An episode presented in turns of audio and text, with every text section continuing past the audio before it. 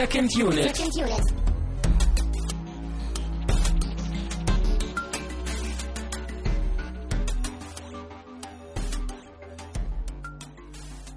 Herzlich willkommen zu einer neuen Ausgabe von Second Unit. Wir sind immer noch euer Lieblingspodcast in Sachen Film. Äh, zumindest hoffen wir das. Mein Name ist Christian Steiner und ich habe bei mir äh, aus der Zukunft, der Vergangenheit, aber eigentlich eher in der Gegenwart Herrn Tamino Mut. Ja, hallo aus allen Zeitebenen. Äh, leider senden wir heute ganz normal und nicht, wie wir das sonst immer so gerne machen, irgendwie versetzt. Gerade wenn es um Zeitreisefilme geht, das haben wir uns ja nicht mal so angewöhnt. Ne? Aber heute irgendwie ganz langweilig aus der Gegenwart, was ja aber auch eine gewisse Zeitebene ist. Aber, wenn man es hört, ja eigentlich die Vergangenheit. Also immerhin. Wir senden ja nicht live, aber So gut wie wir es konnten. genau. Ich glaube, diese Sendung wird sehr, sehr anstrengend mit solchen Anspielungen Ja, ja. aber wir versuchen es. Denn wir haben diese Woche, ähm, ich möchte fast sagen, eine Indie-Perle geschaut, nämlich den Film Primer.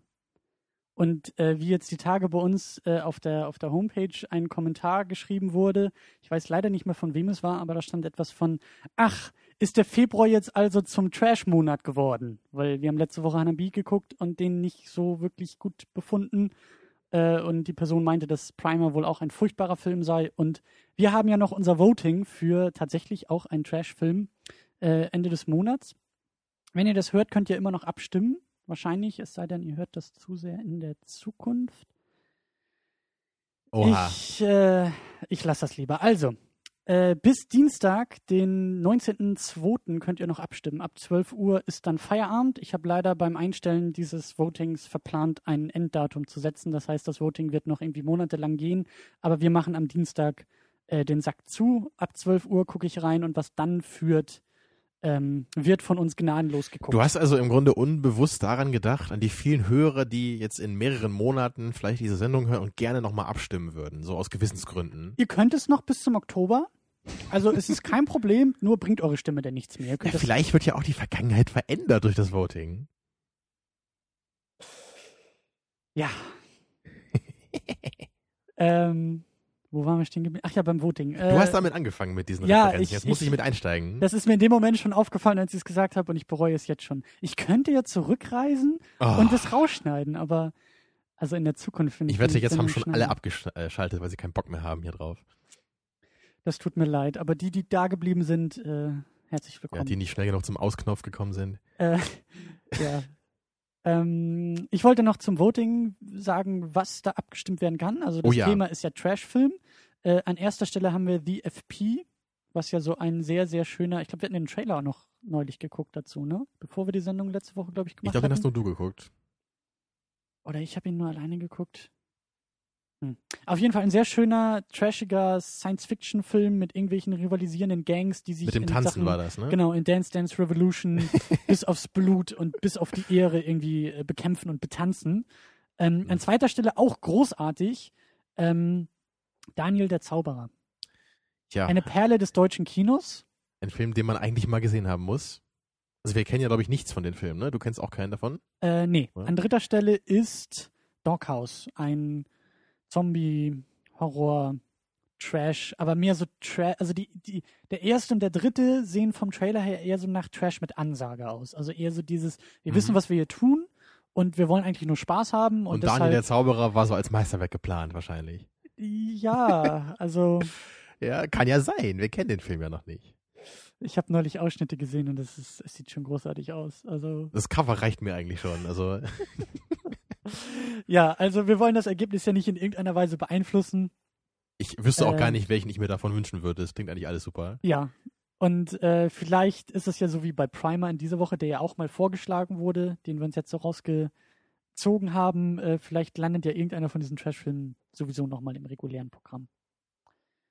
Ja. Wir haben sonst eigentlich mal so viel am Anfang zu abzuhaken, aber diese Woche nicht. Das heißt, wir können uns mehr auf die Diskussion und auf den Streit wahrscheinlich auch zu diesem Film äh, äh, gleich einstellen. ja, Aber auf deine Widerlegung, so kann man, kann man sagen. Mhm, mhm, mhm. Äh, aber wir wollen ja erstmal anstoßen, noch sehr friedfertig äh, mit einem Getränk. Ja, richtig. Mit einem Getränk aus der Vergangenheit. Äh, ja. Also man muss dazu sagen, ich äh, wiederhole das immer noch ganz gerne, äh, wir diskutieren hier, wir diskutieren ja lange und das macht man so ungern irgendwie mit trockener Kehle und deshalb gibt es zu, äh, zu jeder Sendung auch ein Getränk, das wir ausprobieren. Und äh, diese Woche aus der Vergangenheit, steht schon länger im Regal. Mhm. Äh, es läuft quasi auch bald ab. Also hat es auch eine, eine zukünftige Dimension. Richtig, so ein bisschen auch so diese Time-Bomb-Mechanik. Wir müssen es schnell trinken. Ja, genau. Also, Also filmisch sehr passend. exakt. Und thematisch eigentlich auch passend, wie eigentlich fast immer unsere oder immer unsere Getränke sind. Wollte gerade sagen, ja, Ähm, fast. Was? Und zwar trinken wir äh, Mate in der Limonadenversion. Das ist ja eigentlich ein Tee, südamerikanischer Tee. Und wir trinken allerdings nicht die Club-Mate, sondern eine billige Version, was ja auch wieder zum Film passt, der 7000 Dollar gekostet hat und sehr, sehr günstig produziert wurde. Richtig, aber ich hoffe, du hast nicht allzu viel für das Getränk bezahlt. Äh, nee, war ja die günstige Variante. Super. Ähm, du kennst Mate überhaupt nicht, ne? Ich glaube, dieses Clubmate habe ich mal getrunken. Glaube ich. Ja. Aber ich kann mich Ist kaum ja- dran erinnern. Ist ja auch verschrien als die Hackerbrause, wie man so schön sagt. Und ja, und mit Computern kenne ich mich nicht so aus, dann passt das nee, auch aber nicht. es passt ja auch so ein bisschen zum Film. Die waren ja Physiker, die Zeitreise erfinden. Ja, die haben ist sich ja quasi so in die Ecke. Zeit eingehackt. Oh, sehr gut. Oh ja. Äh, Prösterchen. Ja, Prost. Auf das Independent Kino, würde ich sagen. Ja, auf das so schreckliche Filme wie Primer nicht allzu oft äh, mehr entstehen werden. Ah, Das habe ich überhört, während ich getrunken habe. Du musst Ja. ein wenig lauter sprechen, ich trinke gerade. Ähm, also, ich weiß nicht, irgendwie schmeckt die ein bisschen abgestanden tatsächlich schon. Aber Also ich glaube. Jetzt erinnere ich mich auch wieder an den Club Mate Geschmack und der war, glaube ich, eine Ecke besser. Ne? Ja, ich würde sagen, das Ding hier ist ein bisschen milder, ist auch ein bisschen süßer vielleicht. Club Mate ist ja wirklich schon sehr herb, wenn man das irgendwie zuerst Aber gerade trinkt. das mochte ich, glaube ich, da dran. Mhm. Also schlecht ist das nicht, aber ist ein bisschen wässrig so. Könnte ein bisschen mehr Geschmack vertragen. Und damit sind wir auch schon beim Film. Könnte ein bisschen mehr Geschmack vertragen. Überhaupt Geschmack. Das war's, bis zur nächsten Woche. ähm, naja. Aber kommen wir zum Film. Äh, ja, das, die Besetzung, den Cast müssen wir vielleicht gar nicht so ähm, intensiv ausbreiten. Ja, Wie gesagt, einen Herren, ne? der Film wurde für 7000 Dollar gedreht und zwar von und mit Shane Carruth, der sowohl Hauptdarsteller als auch Drehbuchautor, als auch Regisseur, als auch Produzent unter anderem war. Ähm, da muss ich ja erstmal schon sagen, also wir, wir werden gleich auch noch kurz auf den Plot eingehen, aber so allgemein ähm, finde ich sowas irgendwie sehr sympathisch. Ohne jetzt auf die Qualität des Films einzugehen, aber überhaupt, dass es irgendwie möglich ist, dass sich Leute äh, mit ein bisschen Taschengeld hinsetzen und irgendwie eine Idee haben, das Ganze auf Film bannen und wir uns das anschauen können, während wir ja wie Klar. fast sonst die anderen Wochen irgendwelche Millionen Blockbuster gucken, dass auch sowas möglich ist, finde ich Ja, super. also diese persönlichen Projekte sind ja eh immer ganz interessant. Also Mhm. fing ja eigentlich damals schon an mit Orson Welles, so mit Citizen Kane. Das war ja auch irgendwie so, so sein Ding, also sein Film, den er halt irgendwie durchgedrückt hat und selber gemacht hat. Auch selber da die Hauptrolle gespielt hat, das Drehbuch geschrieben hat und so weiter. Und das, das gibt's ja eigentlich nicht so oft, weil Filme ja meistens eher so in die kollaborative Richtung gehen. Was ja auch nicht schlecht ist. Also der Film, den hat er ja auch nicht alleine gemacht, muss man ja auch dazu sagen. Er hat ja auch noch mit anderen Leuten zusammengearbeitet. Natürlich, aber trotzdem, es scheint ja schon sehr stark so zu sein, dass es seine Idee war, ne? sein Funke, dass er so der jetzt gewesen war, der das so ins Laufen gebracht hat. Ja. Und das ist ja schon, schon was Bemerkenswertes. So. Ich weiß gar nicht, ob ich mir das immer so wünschen würde, aber auf jeden Fall ist es interessant, das mal zu sehen. Und auch so bei, bei manchen Projekten kann man sich dann schon überlegen, wäre es vielleicht besser gewesen, wenn da jemand vielleicht mal ein bisschen reingeredet hätte. Ne? Bei George Lucas gab es ja auch immer so die Frage, war da das Mhm. Problem, dass irgendwie die Leute sich nicht mehr trauen, ihm zu sagen, was irgendwie die Probleme sein könnten an seinen Filmen. Einen neueren Also, Film vor allen Dingen, ja. Richtig, ne? Also es kann halt sowohl in die eine als auch in die andere Richtung ausschlagen, würde ich mal sagen. Mhm. Weil manchmal ist es ja auch echt cool, wenn wirklich einer jetzt sich so selber genau überlegt hat, was er da machen will und das auch so richtig durchgedrückt hat. Also bei The Boondock Saints zum Beispiel, Ja, oder da auch hatte ich auch immer so diesen Eindruck, dass es einfach eine coole Sache war, dass halt der Troy Duffy selber das Drehbuch geschrieben hat, seine Band die Musik gemacht hat und er auch selber Regie geführt hat und dass er einfach auch wusste, was er damit machen wollte. Und deswegen hat es halt super funktioniert, meiner Meinung nach. Und ich würde auch sagen, dass quasi das, das äh, andere Ende des Spektrums äh, Tarantino darstellt. Der halt einen Haufen Kohle auch zur Verfügung hat und auch zur Verfügung bekommt, aber Mhm. trotzdem immer noch sehr involviert in die ganze äh, Geschichte ja ist. Sowohl als Director, er spielt mit in den Filmen, zwar kleinere Rollen, aber er schreibt die Dinge. Also das ist schon äh, wenn man irgendwie diesen Begriff äh, benutzen wollen würde, sowas wie Autorenfilm. Ja, dieses Writer-Director-Ding. Genau. Klar, das gibt's ja auch mit größeren Hatten- Budgets. Hatten wir letzte Woche bei Kitano ja genauso. Hanabi Mhm. ist ja auch so sein Ding gewesen. Ähm, aber du hast schon recht. Also das, das vielleicht erstmal nur am Rande. Äh, das kannst du zumindest auch noch mit anerkennen, dass das erstmal eine schöne Sache ist. Ja, auf jeden Fall. Sehr gut. Zumindest interessant. Ähm, genau, dann kommen wir zum Plot. Ähm, es geht darum, ich weiß nicht, ob, oder willst du den gerne erklären? Oder soll ich das versuchen? Naja, so richtig viel ist ja nicht passiert, ne? Und wir haben das meiste ja auch erst im Nachhinein verstanden. Ähm, Also auf jeden Fall geht's halt damit los, dass zwei Typen so in ihren Ende, Ende 20er, würde ich sagen, sind die so vom Alter, ja, vielleicht Anfang 30. dass die, ja. dass die so mehr oder weniger durch Zufall eine Zeitmaschine entwickeln. Mhm. Sie wollen, glaube ich, erst was anderes bauen. Ne? Sie bauen zumindest irgendein so ein Gerät in ihrer Garage. Sie wollen irgendwie äh, die Masse von, von Dingen reduzieren mit diesem Gerät. Genau. Und irgendwie kommt dann dabei so eine Kiste raus, in die man sich setzen kann und in die Vergangenheit reisen kann. Genau. Also sie experimentieren natürlich noch ein bisschen, bis sie zu dieser Kiste kommen, aber sie merken dann irgendwann, dass das, was sie da gebaut haben, irgendwie Zeit beeinflusst und dann wird das Ding halt immer größer gebaut, bis äh, die selber da reinpassen, um es dann eben auch mal auszuprobieren. Ja, und dann überlegen sie sich halt, Mensch, das ist doch eine schöne Sache und jetzt können wir natürlich damit versuchen, reich zu werden, indem wir halt in der Zukunft irgendwie uns die Lottoergebnisse anschauen oder irgendwie die Sportwettenergebnisse oder Aktienkurse oder sonst irgendwas und dann in der Vergangenheit unser Geld so investieren, Mhm. dass wir dadurch reich werden. Mhm. Und das ist dann der Plan und das machen sie dann, glaube ich, auch einige Zeit so im Film, weil sie eben nicht alles auf eine Karte irgendwie setzen wollen, damit es nicht auffällt. Ne? Wollen Irgendwie halt, sowas, ja. Und machen sie halt dann hier und da ein paar Sportwetten, ein bisschen Aktien und so weiter.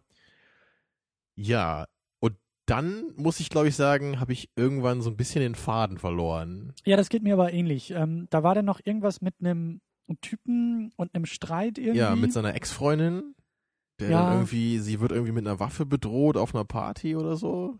Irgendwie sowas und die in, intervenieren irgendwie und ich glaube, das ist auch gar nicht mal so verkehrt, wenn wir das vielleicht so vage auch belassen. Weil, ja, also ich glaube, ähm, da kann man uns auch keinen allzu großen Vorwurf machen. Also zumindest das, was wir jetzt noch gelesen haben. Es scheint so zu sein, dass dieser Film wirklich ziemlich unverständlich gemacht ist und den wohl niemand beim ersten Mal so richtig versteht. Ja. Also man möge uns verzeihen, dass das jetzt so ein bisschen laienhaft klingt hier, unsere Zusammenfassung. Äh, ich werde sowieso den Wikipedia-Artikel verlinken, aufgrund auch dieser wunderschönen Top. Grafik. Ähm, und äh, da könnt ihr auf jeden Fall irgendwie nochmal nachschauen. Ich finde aber, dass eigentlich bis zu diesem Punkt, äh, wie gesagt, das auch reicht. Also gerade, ich glaube nämlich nicht, dass so viele Leute den Film kennen und besonders die Leute, die ihn halt nicht kennen, kann ich schon mal jetzt vorweg schicken, äh, ist für mich eine Empfehlung. Für mich auf keinen Fall. Äh, aber gerade weil es für dich auch gar keine ist, ist es für mich umso mehr noch wieder eine Empfehlung. Natürlich. Weil ich finde, das ist ein Film. Gleichfalls. äh, es ist ein Film, also das, ich glaube, da können wir uns auch einigen. Es ist ein Film, der eine Menge versucht mhm. Und in deinen Augen kläglich gescheitert Ja. ist. Also ich habe auf jeden Fall auch Lust, mit dir darüber zu reden, aber den Mhm. Film selber finde ich furchtbar. Aber ich finde es eigentlich cool, was er, glaube ich, so hergibt jetzt für eine Diskussion und Ja. was wir daran irgendwie erörtern können. Ja, und genau deswegen empfehle ich den auch äh, zu schauen, weil ähm, es, wie gesagt, also man, man sollte auch darauf vorbereitet sein, dass das eine riesengroße Enttäuschung sein kann und dass man da wirklich, so wie du, äh, sämtliche Hoffnung in die Menschheit verlieren kann, wenn man diesen Film schaut. Aber es ist, es hat doch irgendwie auch noch was, äh, manchmal auch Leuten beim Scheitern zuzuschauen. Das ist auch manchmal sehr Auf fruchtbar. jeden Fall ist der Film was ganz anderes so. Und ähm, ja, ich meine, ich weiß nicht, ob wir jetzt noch so viel spoilern werden. Ich glaube nämlich mal nicht. Wir werden eher auf den Film selber, beziehungsweise auf die Machart und die Probleme des Filmes eingehen. Äh, und die, ja, die sind zum Teil auch im Plot, aber ähm, schauen wir mal, wo uns das Ganze hinführt. Ähm, beachtlich finde ich auch schon, wie der Film anfängt. Also erstmal ist er nur knapp 77 Minuten lang, was schon mal Mhm. bemerkenswert ist. Ich meine, gut, Independent-Film. Ja, aber eher Und, so Disney-Filmlänge, ne? und aus dem Jahr, es singt aber niemand. Ja. Das muss man dem Film zugutehalten, glaube ich. Oh, also Dschungelbuch hat tolle Songs, da singe ich gerne mit. Das hätte ich nicht gedacht bei dir. Ich dachte, du verabscheust alles, was gesungen wird, aber Nicht Dschungelbuch, das ist zu cool. okay. Den können wir auch nochmal gucken. Egal. Ähm, was ich sagen wollte, aus dem Jahr 2004. Und man wird auch sehr kalt in das ganze Ding reingeworfen. Ja, also der Film fängt damit an, dass irgendwie vier Leute in ihren Businesshemden an einem Tisch sitzen und irgendwelche Briefumschläge eintüten und teilweise durcheinander reden und es unglaublich technisch zur Sache geht und der Film geht einfach los. Ja. Ein bisschen was mit dem Erzähler, der irgendwie so, ja, am Anfang wussten wir noch nicht, was da los ist, bla bla bla. Aber es gibt keinen, keinen sanften Einstieg, sondern es gibt ja auch noch nicht mal irgendwelche Filmlogos oder Studios oder Produktionsfirmen, sondern das Ding geht los. Ja.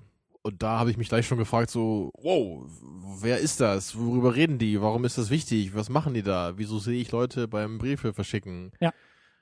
Also muss ich schon sagen, finde ich jetzt nicht so gelungen irgendwie. Da ich, ich mag das halt schon lieber, wenn der Film am Anfang irgendwie einen so ein bisschen wachrüttelt und einem zumindest sagt, worum soll es hier ungefähr gehen, was könnte hier relevant sein, Mhm. keine Ahnung. Wer ist wer, wer ist wichtig, wer ist nur nebenbei, weil wir haben auch eben gleich Ja. diese vier Leute am Tisch. Genau, und die zwei zwei von denen, sind. genau, das, das ist ja auch relativ überraschend gewesen, weil ich am Anfang auch dachte, okay, die vier sind wohl die Hauptpersonen, Ja. aber eigentlich waren nur zwei davon wichtig und die anderen haben wir ja fast überhaupt nicht mehr gesehen danach. Ja. Also das sind für mich irgendwie so Sachen, das macht man eigentlich nicht so im Film. Da muss ich aber auch schon gleich wieder sagen, ich fand es am Anfang noch sehr, sehr cool, dass er so anfängt. Also ich finde das prinzipiell eigentlich eine gute Idee, auch mit so einem leichten, ja nicht Schock, aber mit so einem wirklich der Sprung ins kalte Wasser. Aber ich habe auch so nach ein, zwei, drei Minuten die ganze Zeit gewartet, so, dass nochmal irgendwie fünf Schritte zurückgegangen werden. Dass wir nur diesen Einstieg haben und dann eben dieser Erzähler vielleicht noch öfter auftaucht, der uns dann erst langsam in die Geschichte einführt. Verstehst du? Mhm. Ähm, Ja, aber das uns- kam ja nicht. Der uns zumindest auch mal erzählt, wer sind denn diese Leute da? Was zeichnet die aus? Warum sollte ich mich Ja. für die interessieren? Und das ist einfach überhaupt nicht passiert im ganzen Film. Und das hat mich einfach unglaublich gestört. Ja. Also unsere beiden Hauptcharaktere wurden uns einfach niemals irgendwie näher gebracht. Ich könnte, glaube ich, keine einzige Eigenschaft von denen aufzählen. Also ich gehe auch mal davon aus, dass das auch nicht so wichtig war für den Film, sondern es geht wohl eher um diese Zeitreisethematik und nicht Ja. so um diese Leute. Aber zumindest so ein, so ein bisschen brauchen wir ja irgendwie, so, so ein bisschen Fleisch, um halt irgendwie auch mit diesen beiden mitfiebern zu können. Ja, und das ist auch in meinen Augen ein Riesenproblem des Films, dass da, ähm, was ich ja sonst auch an Filmen irgendwie äh, als Maßstab ansetze, Charaktere, deren Motivation, das große Ziel, auf das alles hinausläuft, also so diese Basics eigentlich vom Drehbuchschreiben, die werden einfach komplett ignoriert. Ja, man empfindet keinerlei Sympathie für diese beiden Typen. Überhaupt Also es nicht. sind Und einfach nur zwei Jungs in weißen Hemden und das war's. ist tatsächlich so und das, ähm, da verschenkt der Film auch, finde ich, viel Potenzial. Also das wäre es ja eigentlich auch nicht Punkte, so er gut schwierig gewesen, da ein bisschen was zu machen. So, also es gab ja auch so diese angedeutete Thematik irgendwie mit mit dieser Freundin. Also der eine hat ja irgendwie eine Frau, glaube ich sogar. Ja, Frau und Kind, glaube ich. Und, und wieso hat man da nicht ein bisschen was draus gemacht? Also der Film geht ja auch nur irgendwie 80 Minuten. Da hätte man ja meinetwegen gerne sich 20 Minuten länger Zeit lassen können, Ja. um einfach irgendwie zwischendurch und am Anfang gerade dann auch ein bisschen was zu machen. Dass man ihn ein bisschen kennenlernt. Okay, er hat eine Familie. Das Vielleicht läuft das dann- da ja nicht so oder irgendwie sowas. Das kommt dann wahrscheinlich dabei raus, wenn äh, Mathematiker Drehbücher schreiben, weil der Herr äh, Ja. Harrop ja Mathe oder Physik oder so studiert hat. Und, Genau, der äh, hat schon mal davon gehört, dass Menschen vielleicht eine Frau haben und dann hat er das so reingeschrieben und dann war das gegessen so. Die, die läuft dann einfach so durchs Bild, die Frau. Ja, so ähnlich, ja. Ja. Ähm, aber auch dieser Erzähler, ähm, der gefühlt in der Mitte des Filmes irgendwie gar nicht mehr auftritt, also ein bisschen am Anfang irgendwie da ist und am Ende ein bisschen da ist, den ich eigentlich von der, von der Funktion her gut finde. Also, der, also Primer ist sehr kompliziert. Er bleibt kompliziert, er will auch gar nicht, also dieser kalte Einstieg, den wir schon gesagt haben, wenn denn auch die Zeitreisethematik erklärt wird, wenn die, wenn die da in der Garage sind und an diesen Prototypen schon rumbasteln und so, es geht sehr technisch zur Sache. Und eigentlich hätte ich mir gewünscht, dass dieser Erzähler uns dann ein bisschen mehr hilft. Dass der Ja. öfter mal dazwischen kommt und mehr diese Rolle von außen, die wir haben, dass, dass wir durch den Erzähler ein bisschen mehr in die Geschichte auch reingeführt werden. So also wie du bei, sagst. bei Looper wird's ja zum Beispiel auch gemacht. Da Ja. erzählt ja Joseph Gordon-Levitt selber so ein bisschen ab und zu und erklärt uns, äh, dem Zuschauer so ein bisschen, wie diese Welt funktioniert, was er so machen muss als Ja. dieser Looper. Und hier war es halt eher so, dass dieser Erzähler, also es war ja glaube ich so in Tonbandform, man hört ja immer so Tonbänder, die anscheinend irgendwie von einem der beiden mal aufgenommen werden und dann später irgendwie abgespielt werden oder so, ne? Ja. dass man dadurch halt so ein bisschen was mitkriegen soll. Aber es war für mich eher so, dass da nicht viel erklärt wurde, sondern eher so Fragen aufgeworfen wurden noch. Oder ich habe halt nie so richtig alles zusammengekriegt eigentlich. Also zu keiner Zeit des Films habe ich mich irgendwie wohlgefühlt und dachte, okay, das ist jetzt irgendwie so der Ausgangspunkt und da soll es Ja. hin und jetzt passiert irgendwie was und es war für mich eigentlich permanent so, dass ich keine Ahnung hatte, was eigentlich passiert. Ja, das ging mir ähnlich. Ähm, da kommen wir vielleicht nachher nochmal auch ähm, zum Abschluss nochmal drauf zurück. Ich hatte damit nicht ganz so große Probleme, war aber auch ziemlich ratlos über, über, über viele Stellen. Aber da hätte ich mir eben auch gewünscht, und ich glaube, dass es dem Film auch zugute gekommen wäre, wenn dieser Erzähler nachträglich ein bisschen mehr eingeordnet hätte. Also der Film ist kompliziert, ähm, der Film fordert auch wirklich viel Aufmerksamkeit und du kriegst immer noch nicht alles mit. Aber da hätte der Erzähler gut, gut äh, funktionieren können. Eben nicht ja. schon im Vorfeld zu erzählen, was wir sehen werden, sondern durchaus, dass die Szenen sich entfalten und du verstehst nichts, aber du kriegst dann noch so ein, zwei, drei Hinweise von dem Erzähler nachträglich und dann kommt die nächste Szene und du verstehst immer noch nichts. Ja, aber dass richtig. du so ein bisschen bei der Stange gehalten wirst. Und ähm, ja, dass man eben nicht nur von einer unverständlichen Szene so in die nächste stolpert, sondern halt, wie du sagst, ab und zu dann einfach mal ein bisschen was aufgeklärt wird durch den Erzähler. Dass man halt wirklich schon das Gefühl hat, beim Schauen des Films, man versteht langsam immer mehr, was eigentlich in diesem Film passiert und wo das alles hinlaufen ja. soll. Ja. Aber das war einfach überhaupt nicht gegeben für das, mich. Der rote Faden hat so oder so gefehlt. Ja sei es jetzt von einer, von einer äh, Handlung, das Ziel, die Motivation. Es also, hätte eben auch der Erzähler sein können. Es gab halt auch gar nicht so richtig so, so, eine, so eine Spannungskurve, wie man das eigentlich erwarten würde bei einem Film. Dass es halt wirklich irgendwie losgeht mit so einem, mit so einem Bang irgendwie. Wir ja. werden irgendwo reingeworfen, wir wissen, was ist hier das Problem, was ist der Konflikt, wie soll das weitergehen und dann in der Mitte vielleicht irgendwie eine sehr intensive Szene, wo irgendwie, weiß ich nicht, irgendwie ein intensiver Dialog oder eine Action-Szene, keine Ahnung und am Ende dann nochmal ein richtiges Finale. Halt das keine ja, Konflikte. Also, also nichts davon war eigentlich der Fall hier. Es, mhm. es passieren halt immer wieder so Dinge, die man halt irgendwie versucht einzuordnen. Und das, dann hört der Film irgendwie einfach auf so. Also es gab für mich eigentlich nie so Höhepunkte, so in der Spannungskurve. Für mich gab es eher, also Höhepunkte in der Spannungskurve auch nicht, aber es gab immer tolle Ideen. Das, das finde ich bei dem Film mhm. eben ähm, also das rettet den Film auch für mich. Ähm, dass eben sehr tolle Ideen angedeutet werden, ausformuliert werden. Die ganze Zeitreisethematik, wie die Zeitreise auch in dem Film funktioniert, finde ich sehr, sehr schön. Ja, das ähm, fand ich auch interessant auf jeden Fall. Aber das hat für mich den Film irgendwie nicht retten können, wie für dich. Das war für mich eher so der Tropfen auf den heißen Stein. Ja. Aber ja. da kommen wir, da kommen wir vielleicht auch noch äh, nachher nochmal zu. Ähm, eher noch auch zur Beschreibung des Filmes. Also es hilft auch nicht unbedingt, äh, dass der auch so, so stückhaft erzählt wird. Ich meine, gut, es ist auch ein Zeitreisefilm, ne? Das macht das Ganze dann auch wieder komplizierter, wenn wir dann manchmal nur so einzelne Szenen haben, bei denen wir auch gar nicht wissen, Moment mal, sind wir jetzt gerade, in welcher Zeitebene sind wir jetzt gerade? Weil, was ich mhm. auch sehr mhm. toll eben, wie gesagt, finde, die Zeitreise funktioniert immer nur zurück. Es geht immer nur in die Vergangenheit.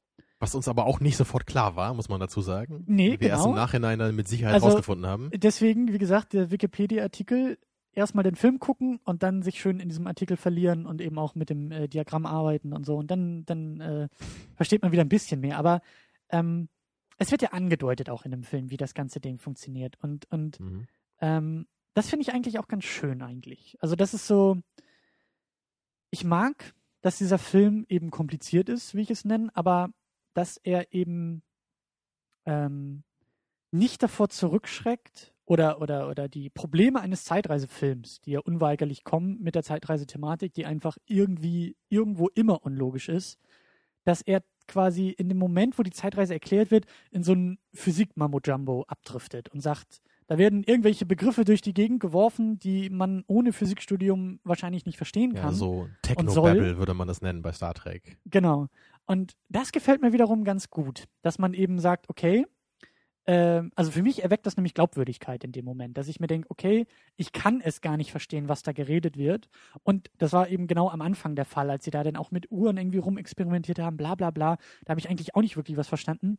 Bis dann quasi runtergebrochen auf so ein, zwei Sätze, auf so ein kleines Diagramm, das Ganze ist zirkulär angeordnet. Und da wusste ich dann, mhm. ah, okay, jetzt weiß ich ein bisschen, wo wir sind. Und das macht der Film für mich leider ein bisschen zu selten. Also dieses, ich mag es, dass er mich erstmal überfordert und ich gar nichts verstehen kann. Das erzeugt für mich eben nicht unbedingt Spannung, aber da bin ich am Ball geblieben, denn dass ich, weil ich immer dachte, okay, ich muss jetzt erstmal durch diese unverständliche Phase durch und krieg dann so einen kleinen Hinweis nochmal runtergebrochen für die Dummies im Raum. Das ist eigentlich das, was wir gerade aussagen wollten. Und das macht der Film ein bisschen zu selten für meinen Geschmack. Ja, da, da gebe ich dir auf jeden Fall recht. Es war halt eher so, dass dieses komplizierte Mambo Jumbo, wie du es halt nennst, dass das eigentlich fast immer da war, gerade so in der ersten Hälfte des Films. Da Ja. wurde halt so viel geredet über diese Zeitmaschine und über die Möglichkeiten, die man jetzt irgendwie damit hätte und was das alles bedeuten könnte.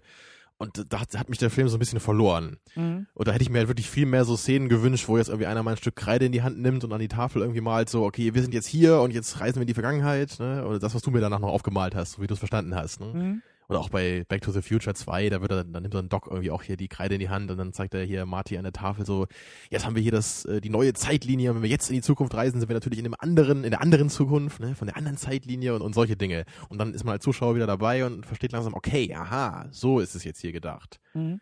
Und hier hat es halt irgendwie immer vor diesem Schritt dann aufgehört und man wurde einfach damit stehen gelassen und ja, muss dann halt zu Wikipedia gehen. Und das finde ich auf der Ebene der Zeitreisemechanik und Erklärung, finde ich das okay, wenn wir da nicht mal irgendwie oder wenn, wenn wir da nicht so oft so diese Kreide an der Tafel sehen. Aber ich hätte das auch inhaltlich ein bisschen öfter gewünscht, weil es gibt dann eben so, der, der Film spielt auch mit, mit ähm, ja, typischen Themen für einen Zeitreisefilm. Solche Frage wie Determinismus. Ist das, was wir jetzt uns entscheiden und mit der Zukunft und Vergangenheit muss es so passieren oder wie viel freie Wahl haben wir, bla bla bla bla. Das hat der Film für mich auch nicht, nicht klar genug auch nur angedeutet, wenn es um solche Sachen ging. Das, das kam manchmal, du hattest, da war so ein Dialog und dieser Dialog gräbt sich immer tiefer, immer tiefer in irgendwas ein und wenn du irgendwie am Anfang nicht schon wirklich dabei warst, dann kommst du auch nicht mehr da rein. Und da hätte mir öfter mal am Ende so ein bisschen gefehlt, was die eigentlich gerade meinten. So. Es gab mehrere so Dialoge, wo ich dann auch immer kurz aufgehorcht habe, wo ich dann Genau. auch so dachte, so Mensch, Ja. das ist ja echt interessant, worüber sie gerade reden. Zum Beispiel, als dann irgendwie das Handy von dem einen geklingelt hat. Ja. Dann fragen sie sich so, hm, wieso klingelt das Handy? Wer ruft mich jetzt gerade an? Klingeln jetzt quasi beide Handys? Also sie waren dann in der Vergangenheit und dann gab es ja quasi zweimal dieses Handy. Ja. So, wer ruft mich jetzt gerade an? Ne? Klingeln beide Handys oder klingelt nur eins oder wie ist das? Aber das wurde halt dann irgendwie nicht weiter erkundet, auch nicht erklärt, sondern es wurde halt nur einmal aufgeworfen und dann war die Sache irgendwie erledigt. Und dann kam halt zehn Minuten später irgendein so ein anderer Dialog, wo es dann auch wieder darum ging, hm, wie wäre es denn, wenn ich mich jetzt irgendwie in der Vergangenheit selber umbringe oder meine Mutter umbringe, was passiert dann? Höre ich dann auf zu existieren? Ja. Aber da wurde irgendwie nichts mit gemacht. Das war einfach nur so diese, diese typischen Fragen, wurden halt mal so angeschnitten. Aber das war's. das, das fand ich auch noch einigermaßen okay. Ich fand es halt nur so schwierig, manchmal diese Fragen zwischen diesem ganzen Rest so raus zu extrahieren. Das ist, das fand ich eher so schwierig, weil die, weil die zwischen Szenen eingegraben war, die halt irgendwie unverständlich war. Die, die Szene davor war unverständlich, die Szene danach war unverständlich und zwischendurch kommen so coole Ideen, wo ich mir auch dachte, so, ja, stimmt. Da könnten wir jetzt gut Pause drücken, zehn Minuten darüber diskutieren und dann gucken wir den Film weiter.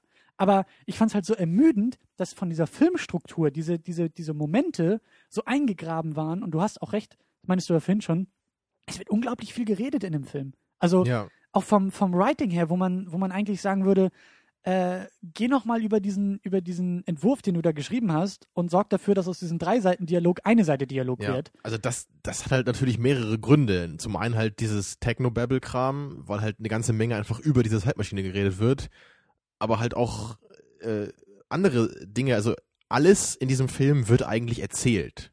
Ja. Es gibt halt irgendwie nie so Szenen, wo man irgendwie vielleicht Leute sieht, die jetzt irgendwie nicht sprechen, sondern irgendwas Ja. machen, sondern es, ist, es sind eigentlich immer diese beiden Typen, die sich über irgendwas unterhalten. Und das macht irgendwie 80 bis 90 Prozent dieses Films aus.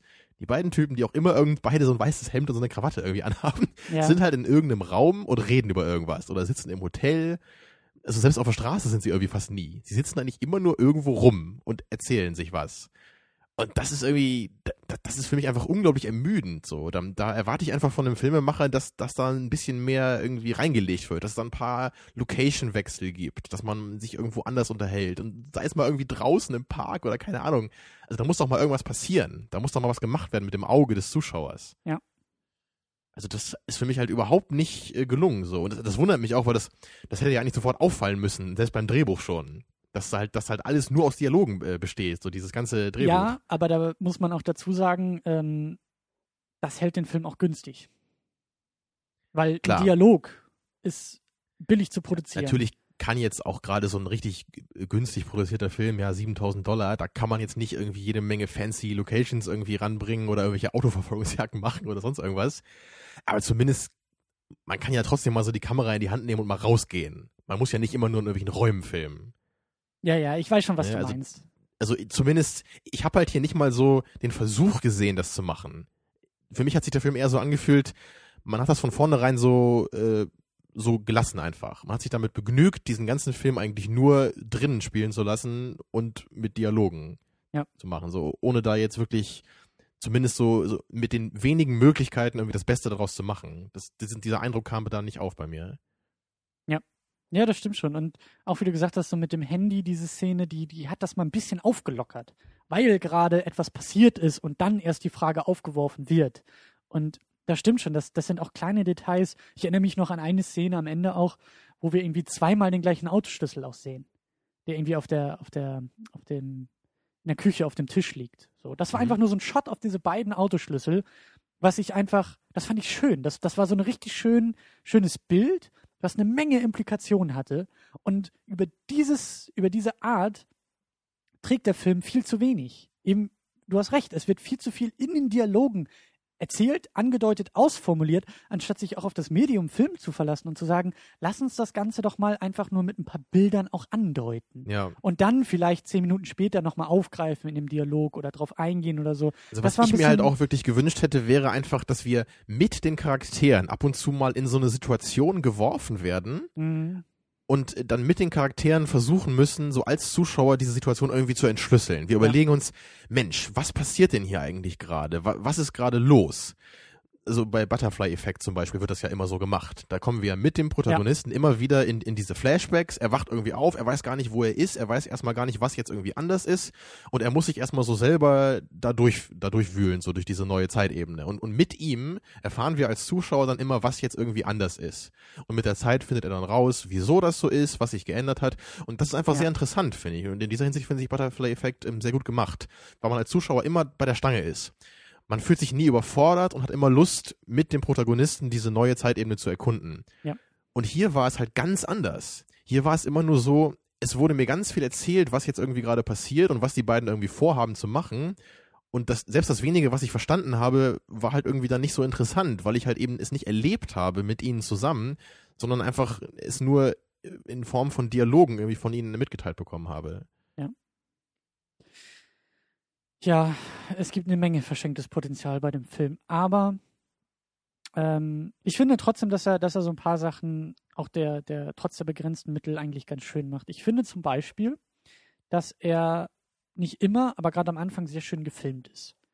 Ich finde, die Stimmung kommt irgendwie, kommt irgendwie gut rüber, weil am Anfang gab es noch eher auch mal diese Momente, die sich dann irgendwie auch nur so, so Shots irgendwie auf diese Garage, in der sie arbeiten und irgendwie auch so Detailshots, wo ein bisschen Stimmung eingefangen werden konnte, auch durch die Belichtung, durch die, durch die Filter auf der Linse der Kamera, hatte das Ganze schon irgendwie einen sehr nüchternen, manchmal distanzierten, manchmal auch klaustrophobischen Eindruck, der auch ein bisschen verstärkt von der Musik war.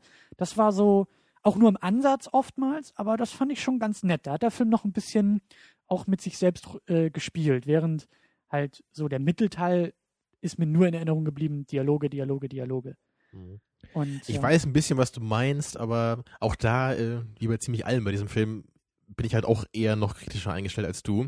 Also ich fand zum Beispiel gerade die Musik irgendwie ein bisschen krampfhaft eingesetzt. Es gab halt sehr lange Passagen, da kam überhaupt keine Musik Ja. und dann kam plötzlich diese Musikeinspielung und dann auch relativ laut, fand ich. Und halt nicht so, wie das sonst oft bei Filmen funktioniert, dass sie eher so unterschwellig agiert und dann so irgendwie die Stimmung ein bisschen mitträgt. Hier war es eher so, so, wow, jetzt kommt gerade Musik. Also das war mir immer bewusst, dass gerade Musik eingespielt wurde. Und das hat für mich dann so ein bisschen was kaputt gemacht von der Stimmung. Also ich kann mich, ich kann mich eher an die Musik erinnern in solchen äh, Stimmungsmomenten auch. Und da war es eigentlich auch keine richtige Musik, da war es eher so eine Tonlage, die erzeugt wurde. Weißt du, das war eher ja, so. das gab's auch mal. Das, das fand ich sehr, sehr schön. also, das war auf jeden Fall besser. Mhm. Die, diese, diese Töne, diese dunklen, tiefen, langsamen Töne, Ja. die manchmal kamen. Aber so diese richtigen Songs, so die manchmal eingespielt wurden, das war mir irgendwie zu deutlich. Das hat dann nicht mehr so richtig funktioniert. ja, an die kann ich mich zum Beispiel gar nicht Also mehr richtig es wirkte halt eher so, dass man einfach so im Editing dann nachher so den Song einfach rübergelegt hat. Ja. Das, das war für mich so, es war nicht so natürlich, wie das passierte. Was ich auch ähm, verschenktes Potenzial äh, finde, ähm, ist die Darstellungsweise, wenn wir uns irgendwie quasi in der Vergangenheit oder in diesen anderen Parallelzeitebenen uns bewegen. Das hat mir einfach nicht so gut gefallen. Das, zumindest habe ich es jetzt beim ersten Mal schauen nicht wirklich, äh, ist es mir nicht aufgefallen, ob es da irgendwie so, ein, so einen visuellen Hinweis irgendwie gab von das ist jetzt die Zeitebene und das ist jetzt die andere Zeitebene. Da kannst du auch ganz leicht mit irgendwelchen Filtern auf der Linse, mit Belichtung oder so, dass du sagst, Ja. das eine hat eher so einen ne, gedämpften Ton, das andere mehr irgendwie so einen äh, farbenfroher und so weiter. Aber da wurde jetzt Ja, nicht wirklich mitgespielt. Oder wenn man jetzt an Memento denkt, ne, dass da dieser eine Ja. Zeitstrang da in Ja. Schwarz-Weiß abläuft und der andere in Farbe, ist ja eigentlich eine ganz einfache Art, das zu machen. Ja. Aber das ist einfach irgendwie auch ein bisschen fair dem Zuschauer gegenüber, dass man ihm einfach so ein bisschen wenigstens die Chance gibt zu sehen, okay, da gibt es einen Unterschied und damit muss ich mir jetzt irgendwie überlegen, was das bedeuten könnte. Aber das war hier einfach überhaupt nicht der Fall. Es war einfach nur irgendwie zusammengeschnitten. Also ich glaube, so oft wurde auch nicht hin und her gesprungen jetzt von, von den verschiedenen Zeitebenen, glaube ich zumindest. Das war jetzt nicht so wie bei Memento, ne, dass das dauernd Ja. irgendwie äh, abwechs gab- abgewechselt wird. Aber, ähm, aber vielleicht hätte ich es sogar besser gefunden. Das hätte den Film vielleicht ein bisschen interessanter gemacht. Vielleicht dann noch komplizierter, ne? Aber äh, wenn man es irgendwie ein bisschen getrennt hätte und dann gesagt hätte, so, ne, hier ist die Vergangenheit und hier ist die Gegenwart, so. Ich meine, das hättest du auch irgendwie, also ganz leicht hättest du das auch durch irgendeinen Hinweis bei den Hauptcharakteren machen können. Ich weiß nicht, das war irgendwie so ein bisschen angedeutet, aber äh, ich glaube, das hatte nicht wirklich was damit zu tun oder es ist jetzt irgendwie, aber der eine Charakter, der dann irgendwie auch kein Bart mehr hatte oder am Anfang irgendwie noch ein bisschen Ja, Bart, also ja. mit solchen Sachen kannst du spielen und irgendwie ähm, irgendwelche Merkmale bei den Charakteren, wo man sagt, okay, auf einmal passiert ihm Ja, oder er irgendwas trägt einfach mal kein weißes Hemd, ne? Also irgendwie oder sowas. sowas, ja. Man muss ja wirklich nicht gleich in Schwarz-Weiß dann drehen. Ja. Aber das stimmt schon. Da, da hätte man irgendwie was mitmachen können und ich finde, das macht eigentlich den Film auch interessanter. Wenn man dann wirklich sieht, okay, hier ist gerade was anders. Jetzt habe ich Lust, das rauszufinden, was das gerade bedeutet. Ist das jetzt irgendwie danach oder davor? Was bedeutet das? Aber so ist es so, ich, ich kann einfach nicht rausfinden, wann gerade was passiert, weil ich es einfach anhand äh, keiner Anzeichen so irgendwie äh, erkennen kann. Mhm. Oder da vergeht mir einfach auch die Lust, dann so den Film zu enträtseln, weil ich das Gefühl habe, ich kann es alleine nicht schaffen. Oder ich müsste den Film vielleicht dreimal angucken und mir dann irgendwie noch Literatur besorgen oder, ne, oder das Drehbuch noch durchlesen so. Und das, das will ich irgendwie nicht. Das ist mir zu wenig. Da ist mir zu wenig Anreiz dafür. Aber das ist, das ist eigentlich auch schon das Stichwort. Ähm, mir gefällt sowas. Ich mag es irgendwie. Ähm, ich erinnere mich auch an die Serie Lost, die ähnlich funktionierte. Die leider, leider, leider für die Leute, die Lost äh, kennen, äh, nicht wirklich am Ende äh, halten konnte, was sie jahrelang versprochen hat. Aber weil du, weil du es auch als Rätsel bezeichnest. Ähm, Ja. Aber gerade bei Lost, ich habe das nie geguckt, aber es interessiert mich jetzt sehr dabei. Also, wenn man jetzt fünf Staffeln gibt, glaube ich, davon, oder? äh, sechs, glaube ich. Sechs. Oder waren nicht die ersten irgendwie ziemlich gut so? Oder fanden die also ich glaube, ich habe immer gehört, so die ersten zwei, drei Staffeln oder so fanden alle ganz toll. Und dann Ja. wurde es irgendwie mit der Zeit immer, immer konfuser und keiner hat mehr Bock gehabt. ja, Also dann könnte, zu folgen. könnte, könnte, ne? man, könnte man vielleicht so ja. sagen. Also das war so mein Eindruck, den ich jetzt so von anderen Leuten gehört habe. Mhm. Aber hat das nicht irgendwie dann im Nachhinein zur Folge, dass man irgendwie die alten Staffeln auch gar nicht mehr so gerne mag? Einfach weil man weiß, das führt alles zu nichts? So nach dem Motto, da wird ganz viel irgendwie so toll angedeutet, man hat total Lust, das irgendwie rauszufinden und am Ende kommt eine Erklärung, die jetzt so die extreme Antiklimax ist.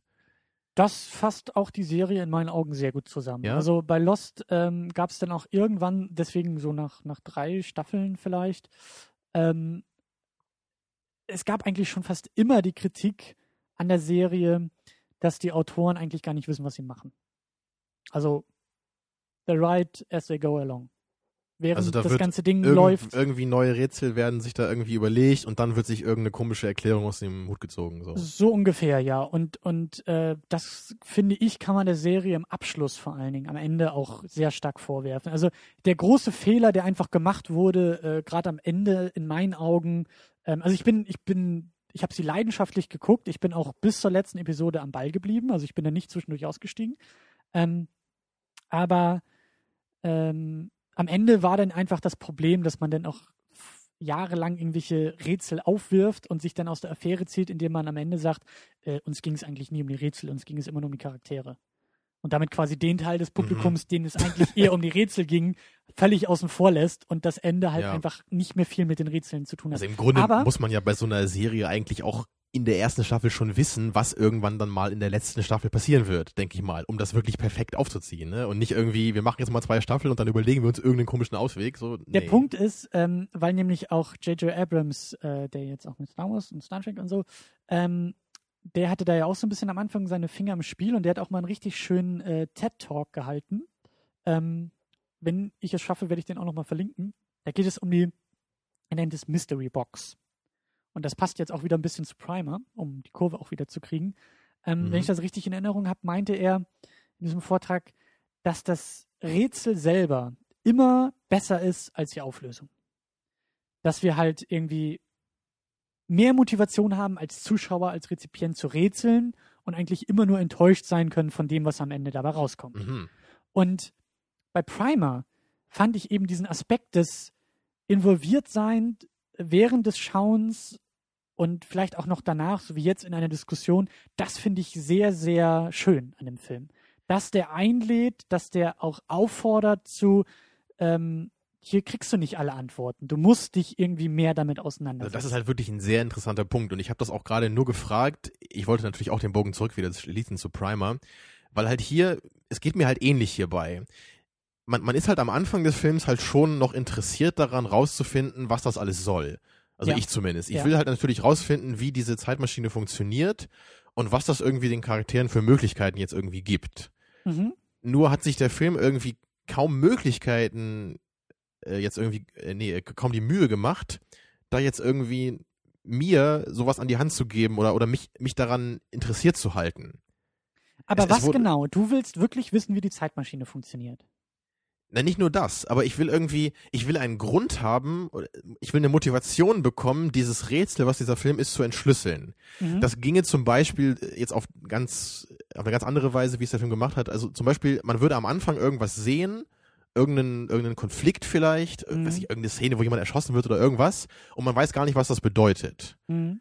Und dann will man jetzt irgendwie rausfinden im Laufe des Films, wie es dazu gekommen ist. Und dann wü- wüsste man die ganze Zeit, okay, ich muss jetzt irgendwie in Hinsicht auf diese Szene, die ich schon gesehen habe, Mhm. versuchen, das zu entschlüsseln, was gerade passiert.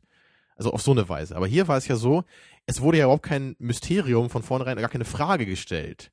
Es wurde halt, es ging halt einfach nur los. Da erfindet Mhm, irgendjemand ja. eine Zeitmaschine und wir gucken mal, was er damit macht. Und das war für mich einfach uninteressant, weil ich ja gar nicht weiß, warum ich mich dafür interessieren soll.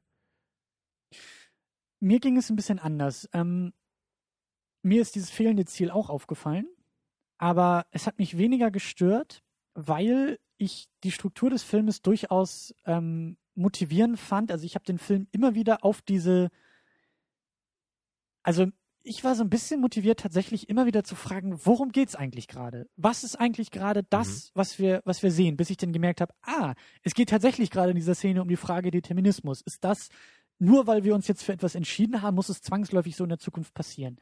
Ähm, als Beispiel für, für dieses, was passiert hier eigentlich gerade.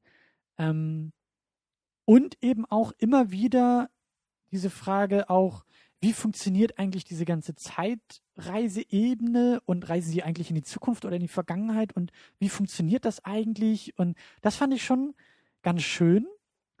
Aber du hast durchaus recht, dass der Film ähm, da auch wieder Potenzial verschenkt, indem er sich eigentlich nur auf diese Sperrigkeit der eigenen Struktur äh, beruft, anstatt uns auch inhaltlich irgendein Ziel zu setzen. Und sei es, Ja. wie du gesagt hast, auf einmal stirbt irgendwie die Tochter des Hauptdarstellers und deswegen will er die Zeitmaschine bauen. Oder irgendetwas, woraufhin alles logisch irgendwie zusteuert. Und das war bei dem Film genauso. Also äh, genau der Also sowas- Kritikpunkt. Er endet gibt einfach. mir einfach eine Motivation, das zu enträtseln.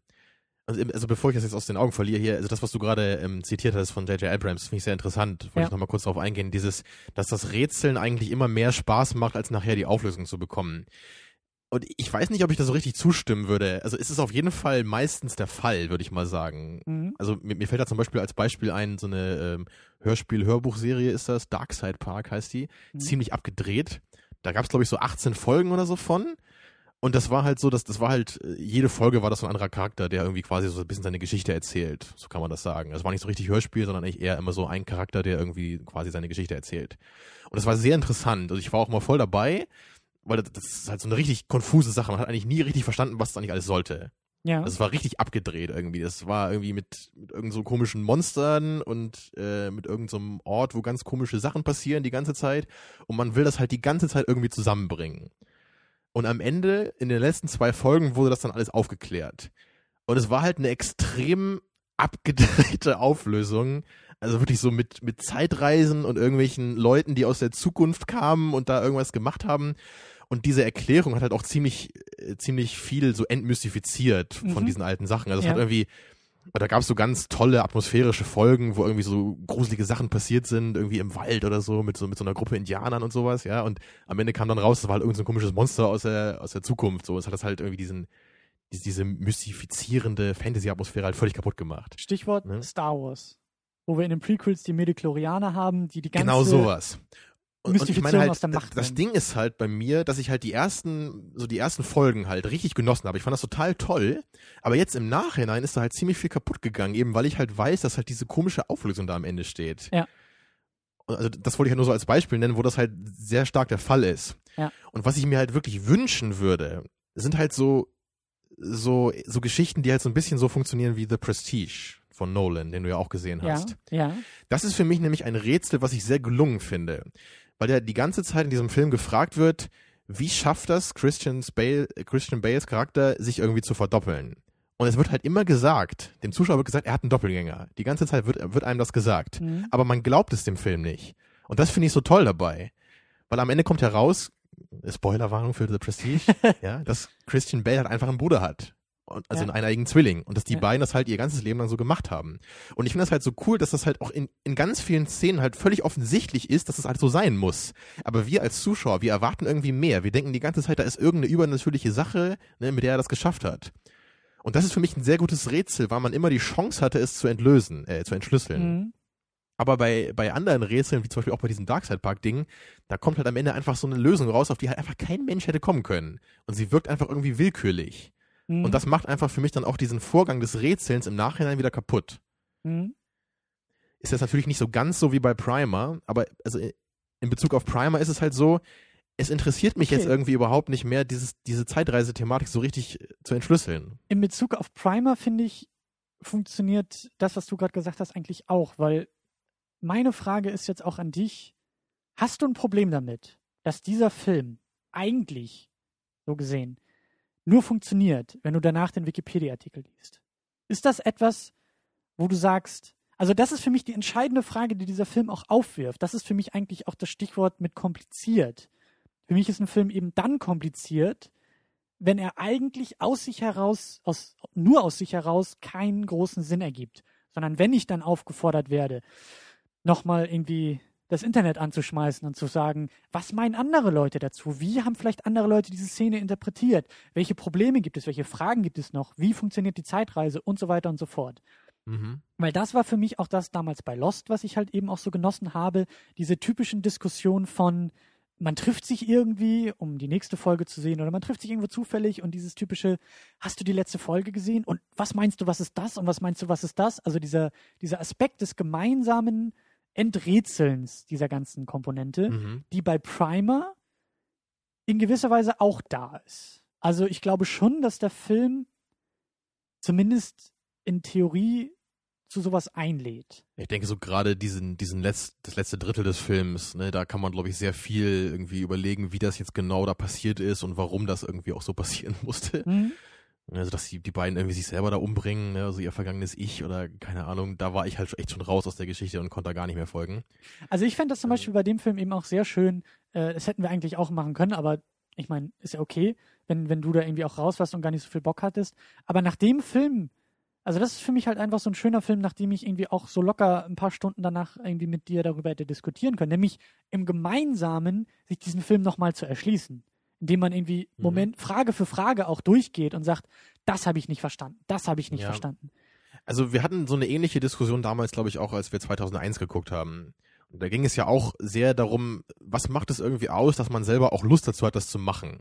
Ja. Also ich habe damals ja auch gesagt, dass ich persönlich einfach jemand bin, der das nicht so toll findet. Ich mag das eigentlich lieber, wenn ein Film mir eigentlich von sich aus alles an die Hand gibt, was ich brauche, um ihn zu verstehen. Ja. Und wenn das jetzt nicht zu 100% der Fall ist, dann mag ich das eher, wenn das jetzt, also wenn diese Diskussionen eher im Detail liegen. Dass man sich überlegen kann, okay, was genau könnte diese Szene jetzt im Besonderen bedeuten oder für die Charakterentwicklung des Einzelnen? Wie kann man das jetzt irgendwie interpretieren? Aber dass so der, der große rote Faden und der Gesamtzusammenhang eigentlich schon deutlich ersichtlich ist aus dem Film.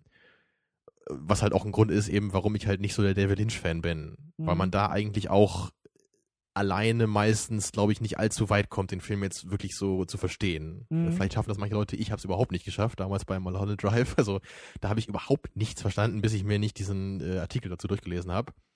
Und das ist für mich irgendwie sowas, das macht mir einfach keinen Spaß. Ich will halt nicht zwei Stunden vorm Film sitzen, nichts verstehen und mir dann im Nachhinein alles erschließen müssen. Lynch finde ich ist aber ein interessantes Stichwort, weil mir seine Filme auch nicht so viel geben, weil ich irgendwie, ich weiß nicht, da kommt vielleicht der Nerd in mir durch oder so, aber ich habe echt Bock, stundenlang über Zeitreisen zu philosophieren. Die Problematik von Zeitreisen und wie sie funktionieren und was für Implikationen das hat und auch welche philosophischen Fragen das aufwirft, auf sowas habe ich irgendwie Bock. Aber Ja, bei Lynch ist es ja meistens eher eine metaphorische Ebene, Genau. auf der man da rätseln muss. Genau, und darauf habe ich zum Beispiel keinen großen Bock. Und ich glaube, dass Primer eben auch da wieder eine Menge Potenzial verschenkt, indem es halt eben nicht schafft, vor diesem Hintergrund der Sperrigkeit und Zeitreise, bla bla bla, eine gute Geschichte zu erzählen. Das wäre ja. Ja. das Ideale, wenn ich angesprochen werde, der irgendwie rumrätseln will, und du wirst angesprochen, der sagt, ich will einfach eine gute Geschichte dazwischen sehen. Also für mich würde halt die gute Geschichte auch dazu beitragen, dass ich Lust bekomme, diese einzelnen Fragen dann zu enträtseln. Mhm. Und das ist halt bei Lynch bei mir zum Beispiel auch nicht gegeben, weil Mhm. ich auch da das Gefühl habe, da muss ich eigentlich so spätestens nach zehn Minuten einfach anfangen, mir extrem konfuse Gedanken zu machen und mir die absurdesten Überlegungen jetzt zurechtzulegen, um da irgendwie noch mitzukommen. Ja, und also bei Prometheus damals hatten wir ja auch so eine ähnliche Diskussion. Ne? Da Mhm. ging's da ging es dann auch so darum, da wurden am Anfang ja schon deutlich so die Fragen gestellt, worauf das alles hinauslaufen soll eigentlich, aber am Ende- aber einfach keine vernünftigen Antworten geliefert. Und weswegen ich mich dann so ein bisschen verarscht gefühlt habe von dem Film. Da wird am Anfang so einen auf groß Mystery gemacht und Ja. dann wird mir am Ende nichts gegeben, was ich irgendwie als Lösung bekomme. Was ja auch damals, hatte ich auch gesagt, der Autor von Lost ja eben Richtig, auch ja. Prometheus gemacht hat. Und äh, da hatten wir auch, glaube ich, schon mal ein bisschen über, äh, über die Serie Lost auch philosophiert. Also bei Ähm. Prometheus hatte ich zum Beispiel auf jeden Fall Lust, äh, mit dem Film auch nach Antworten zu suchen. Ja, Aber, aber am Ende, Film. genau, da, da, gab es eine Menge Szenen, die ja auch irgendwie ein bisschen Informationen wieder gegeben haben. Und man, hat immer ein bisschen mehr erfahren. Nur am Ende hat es dann irgendwie einfach aufgehört, ohne dass das Rätsel völlig entschlüsselt, entschlüsselt wurde. Ja. Und das hat mir einfach den ganzen Spaß kaputt gemacht an dem Film. Weil ich das Gefühl habe, ich bin noch nicht fertig damit. Muss Würdest ich auf du, ein Sequel warten oder so. würdest du bei Primer auch sagen, dass die Idee besser als die Ausführung ist? Das würde ich auf jeden Fall sagen. Mhm. Ich glaube, das ist auch ein Unterschied hier, weil du, glaube ich, das Potenzial, was du in Primer siehst, was definitiv da ist, glaube ich, noch höher bewertest oder Ja. dem, dem Film irgendwie auch noch ein bisschen mehr zugute hältst. Ja, das gibt mir mehr. Das, das ja, was, was bei mir ist sehe. es, bei mir ist es fast so, dass es mich eher wütend macht, dass ich sehe, da steckt doch eigentlich was drin oder da hätte man doch was mit machen können und man, man macht es irgendwie so mies, so letztendlich in der Ausführung. Ich habe mir halt ganz oft überlegt, diese, diese, diese Idee mit dieser Box, Mhm. dass man halt selber dann, die, man stellt diese Box irgendwie an und kommt dann halt später da wieder raus. Eben al- als sein zukünftiges Ich. Das ist ja eigentlich eine coole Zeitreise-Thematik, mit der man durchaus auch eine tolle Geschichte hätte erzählen können. Aber irgendwie wurde das überhaupt nicht gemacht. Und nur die Zeitreise-Thematik an sich, die gibt mir halt irgendwie nicht genug für so einen Film. Die muss halt in der Geschichte drin sein, damit die interessant ist. Und ich glaube, mir gibt sie mehr als dir. Deswegen habe ich da auch Bock, irgendwie noch drüber zu diskutieren und irgendwie noch, noch das einzuordnen. Also auf, auf dieser Ebene funktioniert der Film für mich eigentlich ganz gut. Aber was wir ja auch schon gesagt haben, Charaktere, Story, das ist alles nahezu nicht vorhanden. Und da Ja. ist eben auch eine ganze Menge wirklich Potenzial verschenkt. Und das ist auch, ich, ich glaube, ich glaube mit so einem Bauchgefühl, dass das alles möglich ist. Ich glaube auch, dass es, dass man es schaffen kann, diese von Abrams auch beschriebene Mystery Box ähm, gut aufzulösen. Nicht Ja. enttäuschend aufzulösen, wirklich immer noch motivierend aufzulösen. Das ist die große Kunst. Aber genauso glaube ich auch, dass das, was Mhm. wir gerade mit Primer gesehen haben, in dem Potenzial, was ich eben so hochhalte, auch besser umgesetzt werden kann. Aber letztendlich zum Beispiel bei Seven, den ich auch immer gerne wieder anführe, ist es ja auch so ähnlich. Es ist nicht so ein, so ein richtiges Mystery, aber man, man ist ja schon von Anfang an, wird man ja mit diesen Fragen konfrontiert. Wer hat diese Menschen da umgebracht? Wieso hat er das gemacht? Und man rätselt da ja auch mit. Und am Ende wird es halt auf eine ganz tolle Weise aufgelöst, wie ich halt finde. Mhm. Und das ist halt für mich dann das Meisterwerk. Weil ich halt dann auch selbst, nachdem ich die Auflösung halt schon kenne, bin ich halt trotzdem beim erneuten Schauen immer noch voll dabei. Weil ich halt, weil ich halt immer wieder erkenne, wie unglaublich viel Sinn das einfach alles ergibt. Das gesamte, der gesamte Film. Ja. Und das beeindruckt mich halt auch so bei Seven. Ich fand nur ein bisschen schade bei Seven, dass es am Ende diese Auflösung gab. Ich fände es zum Beispiel viel, viel besser, das hatte ich glaube ich auch schon mal in früheren Sendungen angedeutet, wenn es kein, wenn mir der Film nicht sagt, was er sagen will oder was er, wenn, wenn mir der Film selber keine Auflösung gibt, sondern richtig gute Indizien auch mit dem Film dann zu überlegen, was es eigentlich sein sollte, was es war. Aber du meinst, du möchtest gerne noch so die Möglichkeit haben, noch vielleicht so ein paar verschiedene Auflösungen dir genau, zu überlegen. Genau. Dass jemand wie du so eher nach ganz dem Motto andere Inception Sachen dann, sieht. Ne?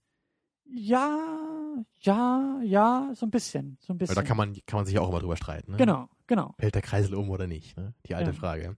Aber da muss ich echt sagen, also persönlich bin ich da überhaupt nicht deiner Ansicht. Aber das ist Ja. einfach nur eine Geschmacksfrage. Ich finde es, ich will das von einem Film, das finde ich am allerbesten, wenn der Film mir die perfekte Auflösung gibt, die halt unglaublich viel Sinn ergibt in seinem eigenen Kontext. Mhm. Das heißt für mich halt nicht, dass der Film mir alles irgendwie vorkaut oder so, wie das ja oft dann irgendwie genannt wird von Kritikern davon oder Mhm. auch gerade so von Lynch-Fans. Sag ich jetzt mal so verächtlich, dass sie ja sagen, ja, du magst Lynch ja nur nicht, weil deine Filme dir mal alles vorkauen müssen. Habe ich schon öfter mal gelesen, finde ich ein bisschen bescheuert. Es gibt bestimmt auch tolle Lynch-Fans, keine Ahnung. Also ich, ich stehe einfach dazu, ich möchte es, wenn ein Film mir, mir Fragen gibt am Anfang, mich mitnimmt bei der Auflösung dieser Fragen und am Ende mich mit einer unglaublich tollen Auflösung zurücklässt. Das Mhm. beeindruckt mich bei einem Film. Ich muss da am Ende nicht die Möglichkeit haben, das auf zig verschiedene Weisen zu interpretieren. Das kann auch mal ganz cool sein und funktionieren.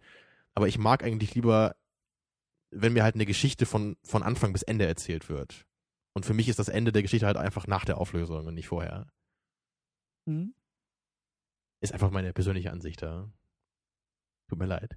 Es ist ja, äh, nein, es ist ja voll in Ordnung. Also, Ja. äh, sonst wäre die Welt ja auch langweilig, wenn wir alle die gleiche Meinung hätten.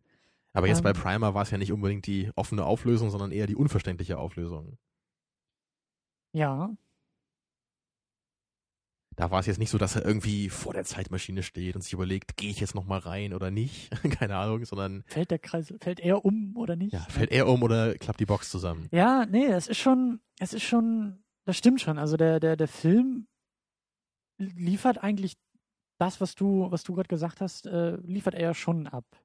Aber er schafft es halt eben, also er baut, er baut wirklich eine Sperrigkeit auf. Über ganz viele formale Dinge und eben über diese fehlenden inhaltlichen, also Plot, Charakter, Motivation. Ja. Ähm, und das, eigentlich gefällt mir das irgendwo.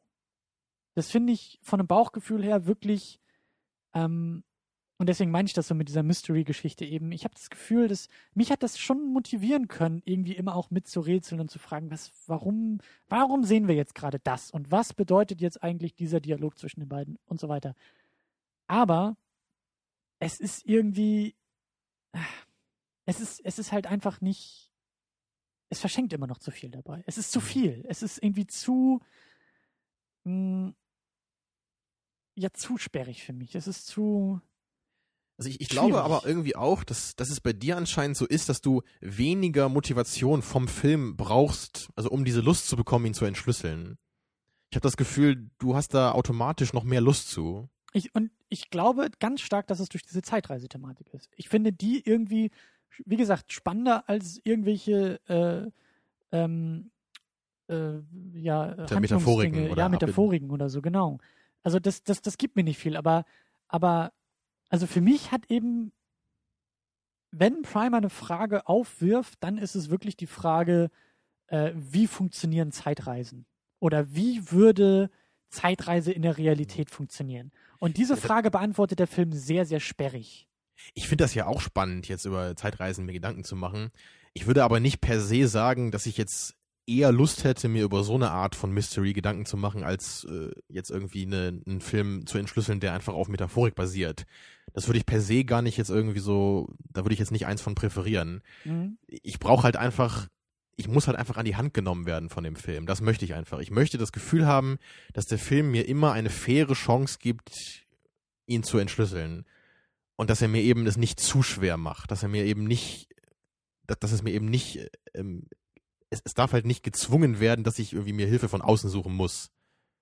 Außer ich bin Mhm. jetzt irgendwie hochbegabt oder so. Ich, Mhm. ich muss halt das Gefühl haben, der Film selber gibt fast alles her, was ich brauche, um ihn zu, zu entschlüsseln. Und dann vielleicht im Detail kann man sich dann noch austauschen mit anderen.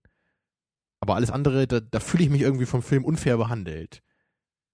Mhm. Das war eben auch wieder dieses, dieses Zitat, was ich damals von Woody Allen über 2001 genannt hatte. So dieses Gefühl, the author is ahead of me. Ja, Und das ist halt so dieses Gefühl, was ich halt überhaupt nicht mag bei Filmen. Sondern ich will halt immer, dass der Autor mich an die Hand nimmt und eben nicht über mir steht und mir eine verschlüsselte Botschaft gibt. Und das, das finde ich, ja, da, da erinnere ich mich auch noch dran. Und ich finde das eigentlich, ich finde das irgendwie, das ist, das ist auch eine spannende Frage und ein spannendes Thema, weil ich habe damit kein Problem, wenn er über mir steht und jetzt eben auch in Bezug auf Primer. Also ich habe eben das Gefühl, dass der Herr äh, Carruth durchaus alles überblickt hat und den Plan hat von diesem ganzen Film. Und Mhm.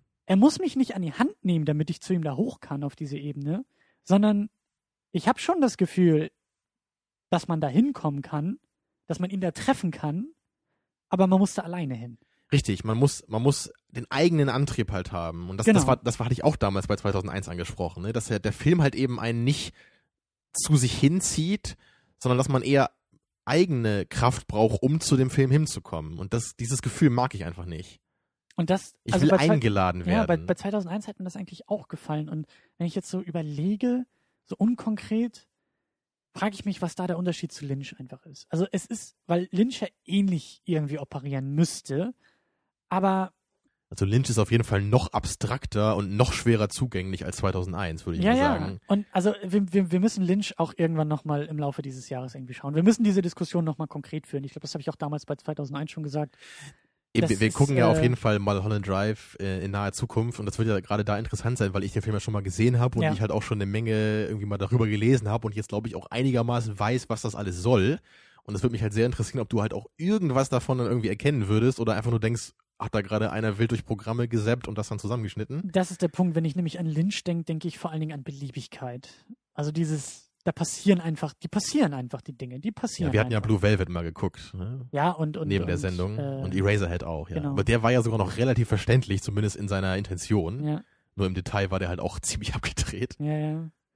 Aber ähm, ja, oh, ein unglaublich sperriges Werk. Das sind natürlich jetzt auch alles so Beispiele gewesen, die natürlich jetzt viel abstraktere Filme jetzt irgendwie darstellen als Ja. den Primer heute. Ne? Aber das war so dieses Gefühl, was ich halt dabei habe, ist halt heute bei Primer auch da gewesen. So dieser Film, der sich irgendwie bewusst von mir distanziert, Hm, der, der mir halt nichts gibt, um ihn irgendwie zu enträtseln, der, der mich nicht mal irgendwie neugierig macht so richtig, der mich nicht mal, der mir nicht mal so eine so eine Motivation gibt oder tolle Charaktere, die ich weiter kennenlernen möchte. So ein ja, der Film wirkt einfach auch echt, als hätte ihn ein Mathematiker gemacht, ja.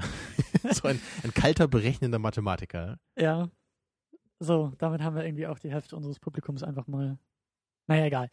Ähm, ja, ich glaube, wir, wir äh, können die Diskussion langsam abschließen zu Primer. Ähm, er bleibt in gewisser Weise ein Rätsel.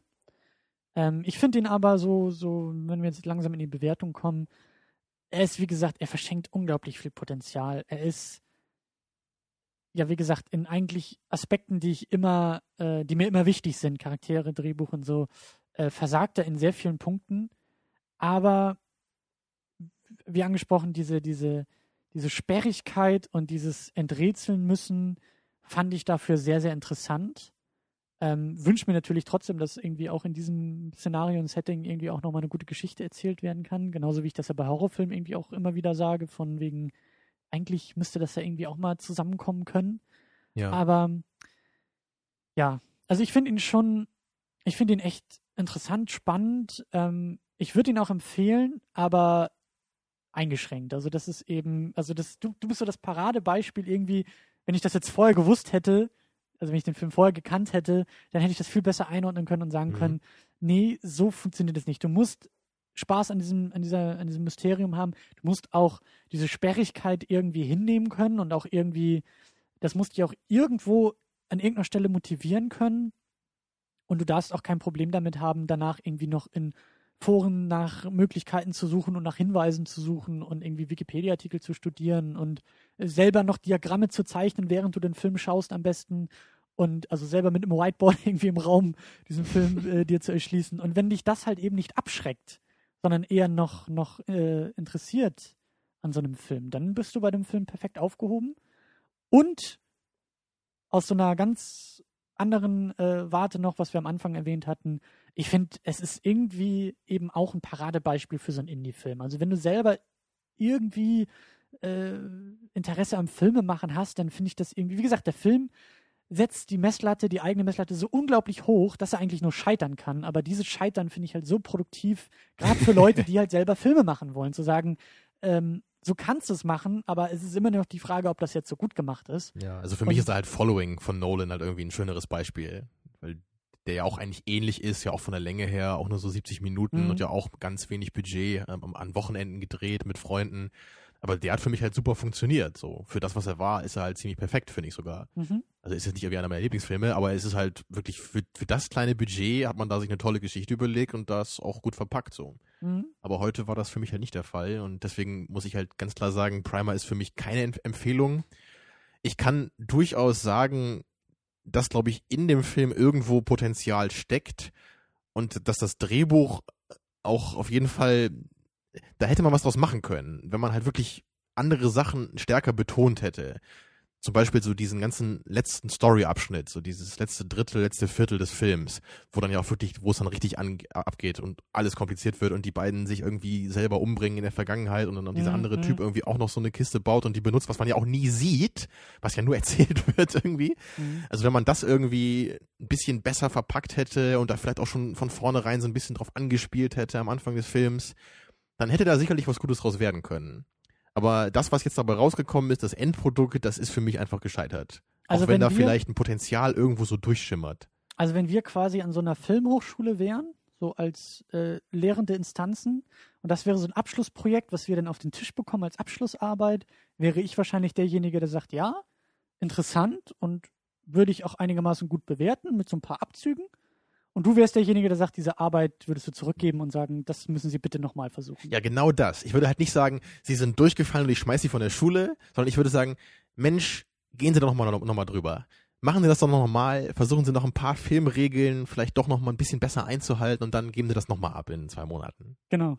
So würde ich das sagen. Ach, hervorragend. Ich glaube, ich hätte Bock, sowas zu machen, Christian. Ich, ich, ich habe Lust, an der Filmhochschule Filme zu bewerten. Ja, Das dann, gefällt mir. Ich sitze da äh, so an so einem Schreibtisch, dann kommen die Leute da rein, geben mir das und sag ich Daumen hoch, Daumen runter und kriege dafür 5000 Euro im Monat. Ja, äh, vielleicht haben wir ja Leute an irgendwelchen Filmuniversitäten, die uns zuhören. Ja, ich möchte mich hiermit bewerben. Du willst diesen ganzen Weg, diese ganze Karriere bis dahin überspringen. Du willst direkt an Genau. die Instanz. Ich möchte mich Spaß bitte als macht. Chef einer Filmhochschule bewerben. Genau, das. Referenzen hast du hier im Archiv bei uns rumliegen. Richtig. Ähm, Ich kann gut kritisieren. Ach, hervorragend. Das ist die perfekte Überleitung für nächste Woche. Denn wir werden nächste Woche ähm, den hoffentlich wunderbaren Film, und ich hoffe auch, dass wir ihn bis dahin äh, äh, besorgen können, den Film Argo gucken. Ja, von und mit Ben Affleck. Genau, weil nämlich, wenn ich mich recht erinnere, übernächste Woche oder so äh, stehen ja irgendwie die Oscarverleihungen an und wir wollen uns mit dem Film, der ja auch äh, sehr stark im Rennen ist um Oscars, äh, also wir wollen natürlich den Film schauen und auch über den Film reden, aber am Ende auch ein wenig über die Oscarverleihung und eben über das Filme bewerten im Rahmen der, der Oscars sozusagen äh, auch ein wenig darüber sprechen. Mhm.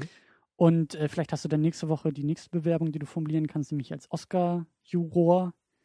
Ähm, Ich frage mich immer, wie man das wird. Also ich weiß nie, wer da so sitzt. da sitzen, wenn ich das richtig verstehe, eine Menge Leute aus dem Filmgeschäft. Also frühere äh, Regisseure, Drehbuchautoren, äh, Also Schauspieler. hohe Tiere sitzen da. Genau, und da habe ich auch mal, ich glaube, das war auch damals in einem Script Notes Podcast oder so, habe ich auch eben mal eine schöne Diskussion auch über die Schwierigkeiten ähm, dieser Oscar-Strukturen, nämlich dass es halt hohe Instanzen sein müssen, die aber einen gewissen Altersdurchschnitt haben, der nicht irgendwie in den 20er, 30ern ist, sondern jenseits dessen, dass die Strukturen eben in Hollywood, ähm, also dass wohl relativ wenig Frauen dabei sind, die die Filme dann bewerten, weil eben so wenig irgendwie da in Hollywood in diese, in diese ähm, ja, bedeutenden Rollen irgendwie äh, äh, aufsteigen können und Mhm. konnten. Und dass das halt so ein strukturelles Problem einfach an den Oscars ist, dass im Endeffekt nur äh, weiße, reiche, alte Säcke Filme bewerten und dementsprechend die Oscars auch immer wieder das gleiche, äh, den gleichen Film mehr oder weniger äh, Richtig. Und bewerten. deswegen und, irgendwie Arnold. Schwarzenegger auch immer irgendwie leer ausgegangen ist bei den Oscars. Ja, das ist auch der einzige Grund, warum Schwarzenegger bisher keinen Oscar im Regal stehen hat. Ja, Hm. durchaus. Ich glaube, mit diesem Satz hast du deine Bewerbung äh, nichtig gemacht. Ähm, Oha, Aber ich kann das rausschneiden, das ist kein Problem. Äh, Schwarzenegger for President. ähm, genau das. Also wie gesagt, nächste Woche wollen wir ein wenig über die Oscars sprechen. Ich denke mal, dass wir übernächste Woche dann auch nochmal quasi im Rückblick auf die tatsächliche Verleihung vielleicht noch ein wenig Ja, was wir können ja so Tipps abgeben und dann gucken, ob wir recht hatten. Äh, schauen wir mal. Also ich finde. Wenn das ähm, nicht so aufwendig wird. Ja, ich, ich, der Aufwand ist, glaube ich, gar nicht so das Problem. Ich finde, ehrlich gesagt, also ich bin gespannt auf Argo tatsächlich, aber also die meisten Nominierungen gehen mir wirklich am Arsch vorbei. Ja, wir kennen auch kaum Filme davon, ne? Du hast diesen Lincoln gesehen, der ist doch auch nominiert. Genau, Lincoln habe ich Immerhin. gesehen und, und äh, ja, der Rest, ich weiß gar nicht. Nee, ich glaube, das, das war es dann auch. Eben Argo, den, den werden wir dann ja sehen. Aber da werden wir nächste und übernächste Woche wahrscheinlich noch mal ein bisschen mehr drüber sprechen. Ähm, und äh, ja, finde ich eigentlich ein spannendes Thema, Oscar-Verleihung generell, ähm, was das auch irgendwie bedeutet für Hollywood. Aber das ist alles nächste Woche Mhm. der Fall. Ähm, bis dahin findet ihr uns natürlich auf secondunit-podcast.de. Da findet ihr auch äh, den Artikel hier zu diesem Podcast mit hoffentlich Links zu äh, Lost und der Mystery Box von J.J. Abrams und weiteren Dingen und Punkten. Ja, außerdem könnt ihr natürlich noch weiter abstimmen für unsere Trash-Film-Hörervorschlag-Sendung in zwei Wochen dann. Richtig, dann kommen wir aus der Oscarverleihung direkt in die äh, goldene Himbeere sozusagen über den Trash. Ja, genau. Das ist doch, das ist doch mal schön. Und dann endet auch hoffentlich der mehr oder weniger, zumindest für dich bisher Trash-Monat Februar, den wir ja eigentlich unfreiwillig äh, auserkoren haben. War das nicht Halle Berry, die als einzige irgendwie die Goldene Himbeere mal persönlich angenommen hat? Äh, Für ihren ich, Film? ich weiß nicht, ob danach noch mehr kamen, aber sie ist mittlerweile nicht mehr die Einzige. Ich weiß nicht, ob sie es jemals war, aber sie hat tatsächlich äh, persönlich das Ding Ja, für. Catwoman war das. Für ne? Catwoman, ja. Den Den habe ich, müssen wir auch nochmal gucken, ne? ja, den habe ich auch noch nicht im Schrank stehen. Der soll eigentlich auch noch mal Ja, hinterher. aber ist ja Superheldenfilm, deswegen Eben. musst du den eigentlich mal im Schrank stehen haben. Ne? Das ist ja dein, dein Anspruch, ne? Alle Superheldenfilme im Schrank stehen zu haben. Ganz genau. Ähm, Zählt da Kill Bill eigentlich auch mit zu? äh, Da geht's nämlich schon los, ne? nee, Nicht direkt, also schon eher Comic-Helden. Aber da wird auch über Superhelden geredet sogar. Also Ja, äh, das ist, äh, musst du dir nochmal überlegen, glaube ich. ja, äh, das Regal, das muss sowieso noch anwachsen. Aber ähm, Und Daniel, der, der Zauberer, muss da auch rein, ne? Meintest du ja auch. Das gehört irgendwie auch ins äh, Filmregal. ähm, das meinte ich eher in so theoretischer Instanz. Also in Mainz muss es nicht unbedingt, aber äh, Aber bei anderen Leuten, ja? ja, also ich stelle dann lieber Catwoman in mein Regal. Da schäme ich mich weniger für als äh, Daniel der Zauberer. Ja, Aber das. Ihr habt Die die, sollte man mal parallel gucken, glaube ich. Ihr habt ja noch die Möglichkeit, tatsächlich dafür zu sorgen, dass Daniel der Zauberer auch in mein DVD-Regal wandert. äh, stimmt ab, denn äh, im Ja. Zweifelsfall muss ich den Ein löbliches kaufen. Motiv. Gut, äh, wir haben auch schon lange die Stunde wieder hinter uns. Ähm, ähm, wir könnten jetzt mit einer wunderschönen Zeitreisereferenz schließen. Ich sage allerdings nur bis zur nächsten Woche. Ja, und ich sage, verliert euch nicht in den vielen gruseligen Strudeln der Zeit und schaltet nächste Woche wieder ein. Tschüss. Tschüss.